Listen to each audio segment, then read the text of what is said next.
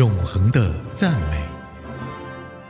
A.C. Gabriel 说：“一天一诗篇，烦忧离心田。”让我们一起来默想诗篇，学习祈祷，操练赞美。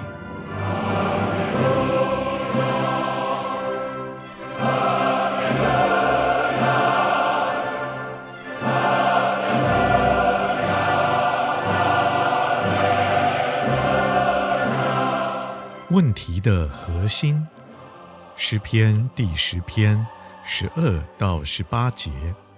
耶和华啊，求你起来！神啊，求你举手，不要忘记困苦人。恶人为何轻慢神？心里说你必不追究。其实你已经观看，因为奸恶毒害，你都看见了。为要以手施行报应，无依无靠的人，把自己交托你。你向来是帮助孤儿的，愿你打断恶人的膀臂。至于坏人，愿你追究他的恶，直到尽尽。耶和华永永远远为王，外邦人从他的地已经灭绝了。耶和华啊，谦卑人的心愿，你已经知道，你必预备他们的心。也必侧耳听他们的祈求，为要给孤儿和受欺压的人伸冤，使强横的人不再威吓他们。大卫向神呼求说：“神啊，你得应付这个处境。有很多年的时间，扫罗一直在追杀他。大卫曾经把自己比拟成一只跳蚤。”到处被人追赶。扫罗的问题在于听从宫廷里面那些说谎的人，那些讨他喜欢的人说，大卫想要夺取你的王冠，他要贱夺你的宝座。大卫这么说，大卫那么做，他们满口谎言，大卫却无计可施。对于生活中所会遭遇的环境，我们不大能控制。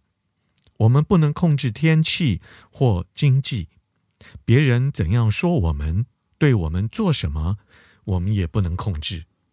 只有一个领域是我们可以控制的，我们可以支配心里面的国度。每一个问题的核心都是在于内心的问题。一旦我们来到内心的宝座那里，让上帝掌管，就不必忧虑其他的人事物了。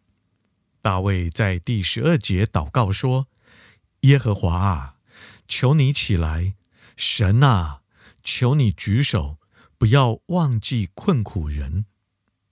困苦人这个词，在英文的圣经里面翻译作谦卑人，是这里的关键词语。什么是谦卑？是轻看我们自己吗？不，谦卑的意思。”是根本不想到自己。谦卑的意思是承认我不能靠自己处理我的问题，上帝要在我里面做工，借着我，也为我处理这些问题。但是，在上帝为我做工或借着我做工之前，他必须先做工在我的里面。如果你要超越你的环境，那么，你得俯伏在主的脚下，谦卑自己，他必将你高举起来。亲爱的主，孩子来到你的面前，我不能控制自己生活的环境，但我也不能逃避这个环境所带给我的压力。求主让我能够在你的里面。怀着谦卑的态度生活，求主帮助我，因着我愿意谦卑，你就保守我度过各样的困难。祷告，奉主耶稣的圣名，阿门。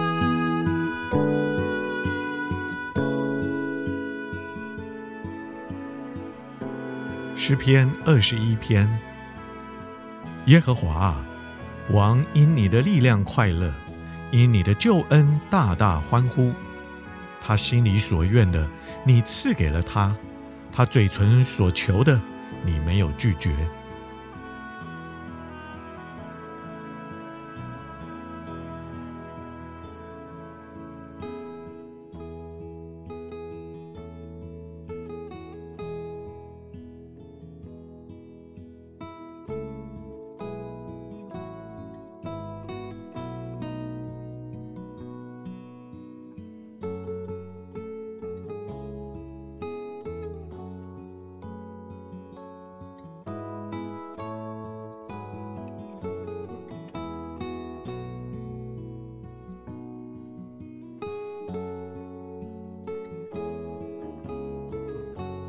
你以美福迎接他，把金金的冠冕戴在他头上。他向你求寿，你就赐给他，就是长久的日子，直到永远。他因你的救恩大有荣耀，你又把尊荣和威严加给他。你把永远的福分赐给他，又使他因与你同在的喜乐欢心。王依靠耶和华。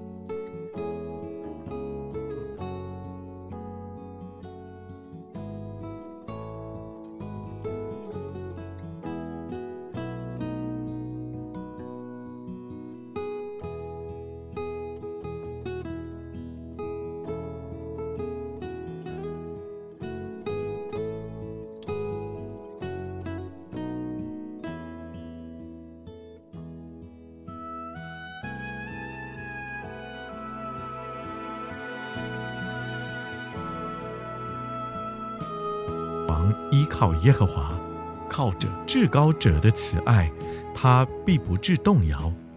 你的手要搜出你所有的仇敌，你的右手必搜出那些恨你的人。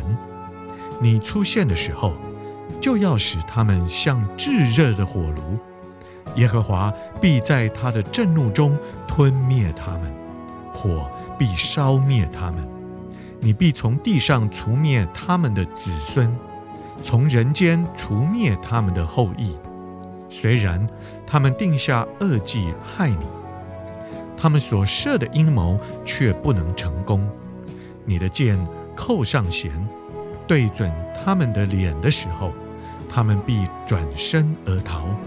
耶和华啊，愿你因自己的能力被尊崇，好让我们歌唱。颂赞你的大能。